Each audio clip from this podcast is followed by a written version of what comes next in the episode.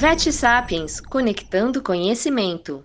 Um oferecimento da Rios Pet Nutrition, marca de alimentos super premium que promove diferenças que você pode ver, sentir e confiar.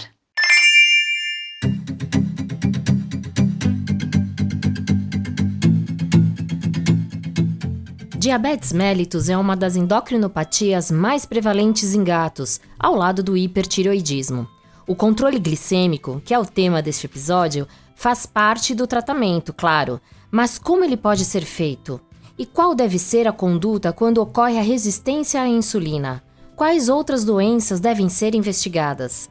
Quem responde a essas e outras dúvidas é o colaborador do VetSapiens, Dr. Pedro Horta. Olá, comunidade VetSapiens. Então é isso. Hoje vamos falar um pouco sobre controle glicêmico dos pacientes diabéticos, dos felinos diabéticos, né, que é um assunto bem interessante, tem bastante coisa para a gente conversar.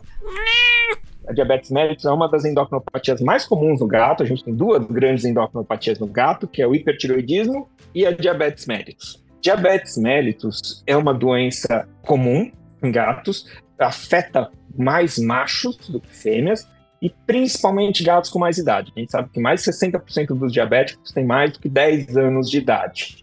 Então a gente sempre se preocupa com esses pacientes em se tornarem diabéticos, né? os machos com mais idade. Sintomas de diabetes são muito clássicos, né? A gente tem a poliúria, polidipsia, que é por causa da hiperglicemia. Na verdade, por causa da hiperglicemia, o rim começa a tentar colocar glicose para fora que nem um louco, começa a diluir a urina e o gato começa a beber mais água em consequência disso. E outro sintoma que a gente vê nesses animais é perda de peso. Muitas vezes perda de peso com polifagia, que não é uma coisa tão comum assim. Né? Tem poucas doenças que a gente pensa de perda de peso com polifagia. Basicamente, a gente pensa em três condições. A diabetes mellitus, que geralmente cursa com uma polidipsia absurda, os tutores percebem. Outra, que é perda de peso com polifagia, é o hipertiroidismo, pelo aumento de metabolismo. E outra coisa comum que a gente pensa são as síndromes de má absorção, geralmente as doenças inflamatórias intestinais, triadite, linfoma alimentar, são as coisas que a gente sempre pensa nesses animais. A diabetes em gato tem várias causas. A maioria delas a gente não sabe qual que é. A gente sabe que pancreatite pode causar diabetes, é uma inflamação do pâncreas. Tem que lembrar que o pâncreas é um órgão basicamente exócrino, ele produz é, enzimas digestivas as ilhotas de Langerhans, que é a parte endócrina, é menos de 1% do pâncreas. Então, muitos animais com pancreatite não fazem diabetes. Mas é uma das causas. Outras doenças pancreáticas podem causar diabetes, como amiloidose, neoplasia pancreática. Uma coisa comum da gente ver ser um causador de diabetes no gato é obesidade. É um grande problema que a gente tem hoje em dia, obesidade. Né? o estado, a doença obesidade, que é uma doença crônica, veja bem que obesidade a gente já chama de doença, né? É um estado pré-diabético no gato, idade e outras comorbidades, como infecções, doenças concomitantes. E a gente sabe que existe uma predisposição sexual, machos, idade, idosos, e racial também. Esse racial é meio regional, né? A gente, por exemplo, nas Américas vê muito siamês e descendentes de siameses com diabetes.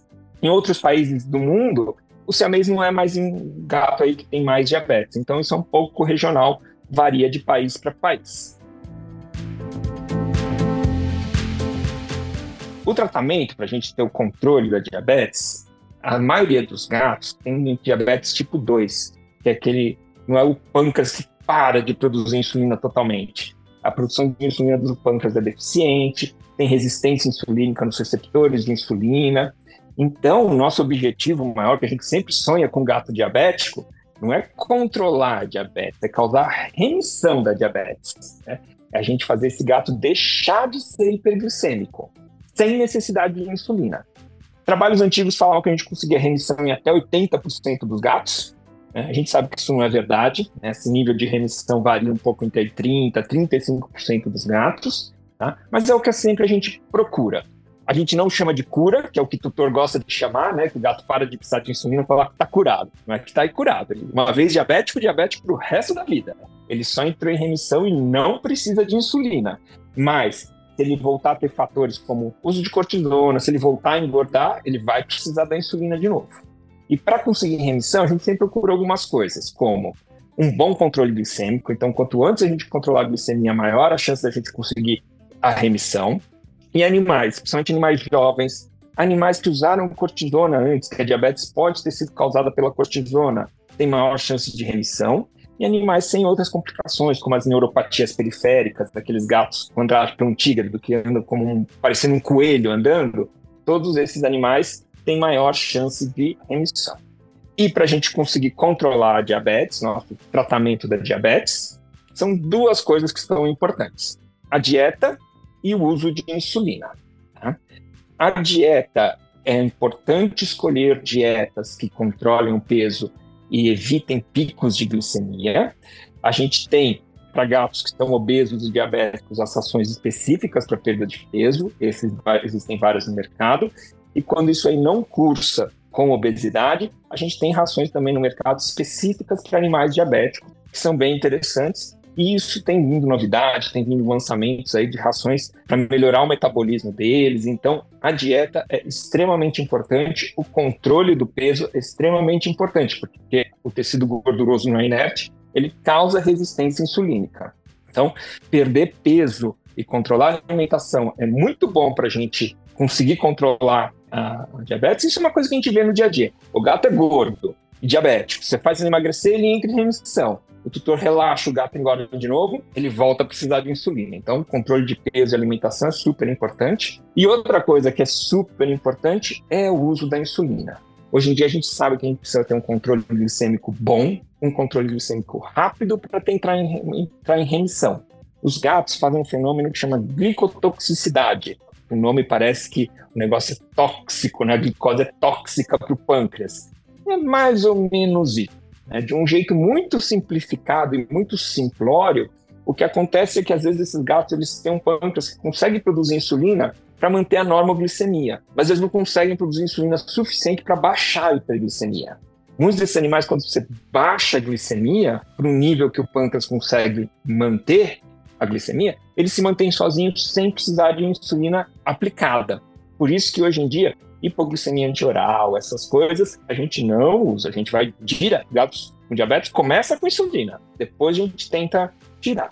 Existem diversas marcas de insulina, né? Tanto as veterinárias quanto as humanas. É, é sempre importante o veterinário estar acostumado a usar dois ou três tipos de insulina. Tem aquela que a gente sempre mais gosta, que, que a gente mais usa confiança, mas quando o gato não se adapta bem, a gente tem que conhecer uma segunda ou terceira insulina.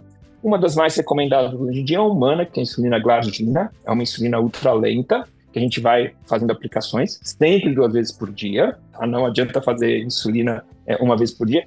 Lançar uma glargina mais concentrada, que teoricamente daria para fazer uma vez por dia, mas não é o que a gente costuma ver muito bem.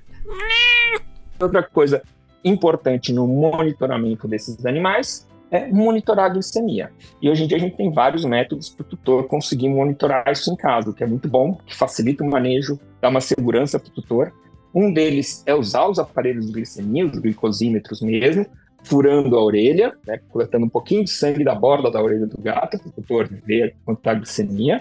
E hoje em dia a gente tem usado esses aparelhos de monitoria de glicemia intersticial, são os disquinhos que o ser humano usa. Você compra do ser humano, são os disquinhos, parece uma moeda branquinha que você cola no tórax do gato, o ser humano usa muito isso. Fica um transdutorzinho no interstício que oxida a glicose do interstício e dá uma ideia da glicemia. Isso fica monitorando durante oito horas, constantemente, a glicemia. O tutor passa o smartphone dele em cima do disquinho e lê as glicemias das últimas oito horas. Isso no ser humano dura uns 14 dias, no gato dura de 5 a 7 dias, mas a gente consegue bastante informação aí para fazer, facilita fazer curvas glicêmicas, tudo isso com o aparelhinho que fica colado lá no gato. Então, esse manejo tá, fica muito bom.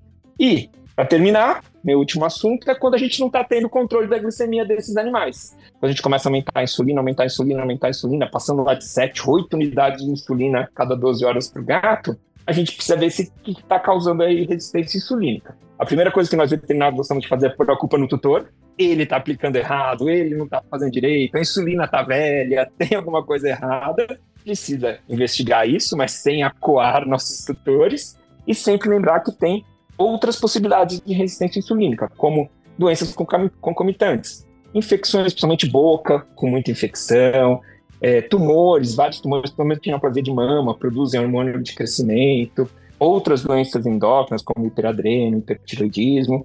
E a gente também tem a cromegalia, o excesso de produção de GH, que é uma coisa que os últimos trabalhos têm mostrado que são mais comuns do que a gente imagina.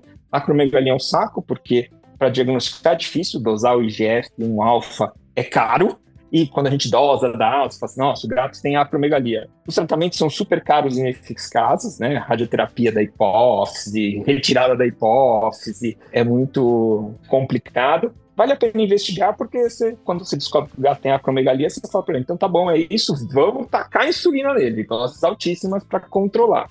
Mas não deixa de ser uma complicação que pode ser mais comum do que a gente imagina. Bom, gente, se vocês tiverem mais alguma dúvida do assunto, não esqueçam de interagir no fórum do Sapiens com a gente.